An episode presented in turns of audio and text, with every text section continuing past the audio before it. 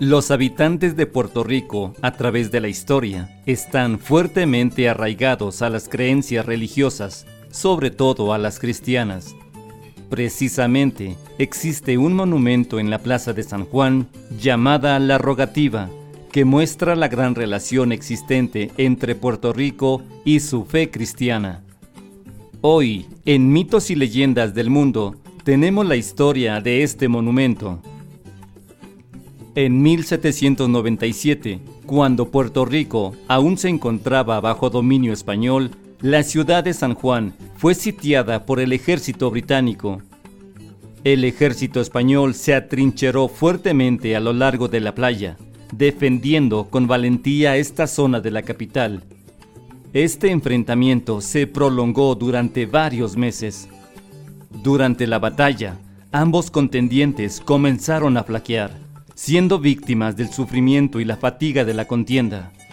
La noche del 30 de abril de 1797, según cuenta una leyenda muy popular en Puerto Rico, el pueblo de San Juan, por temor a que los defensores españoles no pudieran repeler el ataque de los británicos, salieron en procesión religiosa a modo de súplica.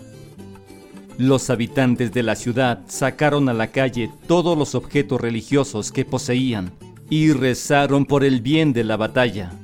Durante la procesión portaban antorchas y velas en sus manos. Los generales británicos vieron desde el mar la procesión. Al estar todo oscuro, solo pudieron ver las luces de las antorchas y las velas. Lo primero que pensaron fue que aquellas antorchas eran un nuevo contingente de tropas españolas que venían a reforzar al ejército defensor de la playa.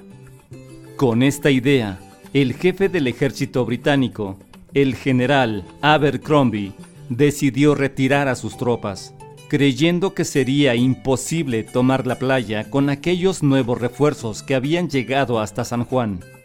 Desde entonces, la fe de los habitantes de Puerto Rico ha sido una de sus señas de identidad.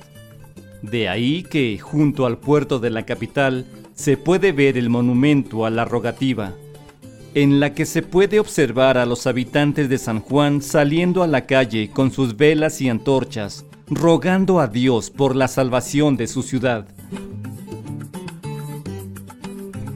Fin.